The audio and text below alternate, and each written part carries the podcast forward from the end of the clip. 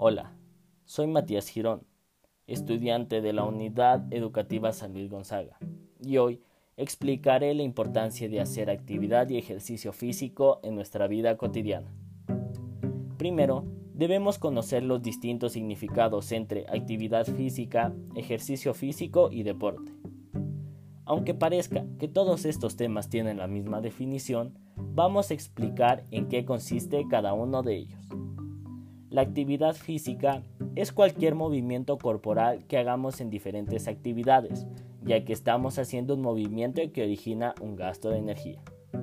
Mientras que el ejercicio físico es un movimiento realizado por los músculos que gasta energía extra y que ayuda a desarrollar más nuestros músculos.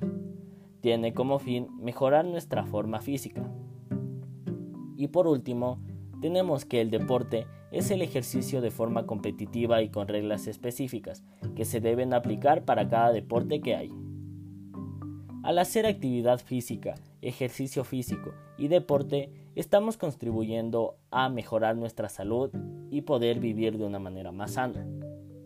Ahora, quizás se pregunten, ¿qué ejercicios físicos se pueden hacer para mejorar la salud? Bueno, hoy les traigo algunos ejercicios para tren superior e inferior.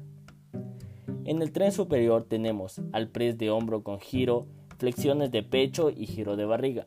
Estos ejercicios sirven para trabajar brazos, abdomen, pectorales y espalda.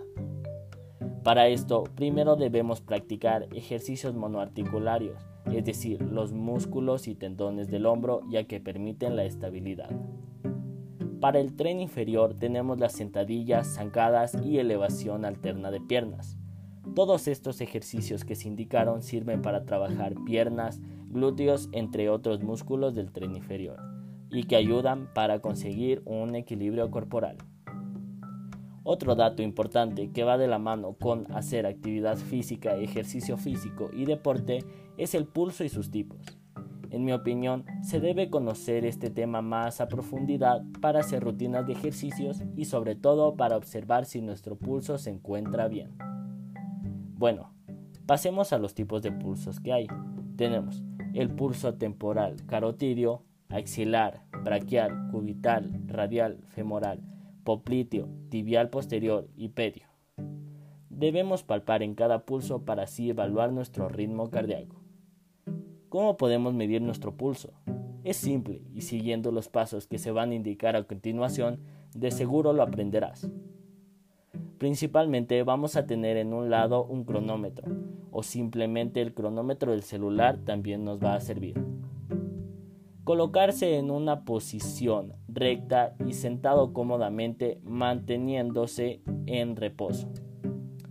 Luego, utilizando los dedos índices, vamos a tocarnos el pulso en la muñeca y con la ayuda del cronómetro contamos las pulsaciones en 30 segundos. Después, el número de pulsaciones multiplicamos por 2 y tenemos las pulsaciones por minuto. Es importante saber que las pulsaciones deben ser de 60 a 100 pulsaciones. Si hay irregularidades, por favor deben consultar a un médico. Ahora, hablemos de esta pandemia y cómo se relaciona con el sistema inmunitario y el hacer ejercicio. El sistema inmunitario nos ayuda a protegernos de enfermedades y nos protegen además de organismos malos que intentan ingresar al cuerpo. Pero, ¿por qué crees que hablamos de que se debe mantener un sistema inmunitario óptimo en estos tiempos de pandemia? Es fácil de responder a esta pregunta, debido a que el COVID-19 se contagia a través de las vías respiratorias y por secreciones contagiadas. Esto hace que el virus ingrese rápidamente a nuestro cuerpo, invadiéndolo y empezando el contagio. Si podemos tener un buen sistema inmunitario, somos menos probables a contagiarnos, ya que nuestro sistema detecta el ingreso de algún agente externo, como ven en este caso es el COVID-19, y no le permiten ingresar. Es por eso que los adultos mayores son los más probables a poseer el virus, porque su sistema inmunológico ya no detecta con rapidez a los agentes externos y hay menos células que protejan al cuerpo y es más fácil que el virus ingrese y provoque un problema respiratorio más grave. El ejercicio físico ayuda a mejorar el sistema inmunitario en adultos mayores como en jóvenes y permite que nuestro sistema se encuentre sano. Así, el virus no va a poder ingresar al cuerpo ni afectar el sistema respiratorio, entre otras partes. Pues bien, estos temas que hemos venido hablando son muy interesantes de cierto modo, ya que se asocian con el problema que estamos pasando con esta emergencia sanitaria. Se recopilaron datos estadísticos sobre los ejercicios físicos de los estudiantes de décimo A de la Unidad Educativa San Luis Gonzaga, en donde claramente yo fui partícipe de esa actividad. Se hicieron diferentes ejercicios como flexiones de codo, abdominales, lumbares y burpees. Yo la verdad opino, después de ver mis resultados, que claramente hay una gran diferencia entre las repeticiones que he hecho en esta pandemia que las que hacía antes. Y pienso que me he descuidado en cierta manera de hacer ejercicio, ya que paso mucho tiempo sentado recibiendo teleeducación. Y aquí vemos los resultados de no hacer ejercicio en este tiempo. Yo quisiera comparar mis resultados con la media aritmética del total de la clase. Así que en el caso de abdominales, como resultado personal tengo 8 y en la media aritmética se encuentra un 12,79. Aquí claramente vemos como mi resultado, a diferencia de la media aritmética total, es muy bajo.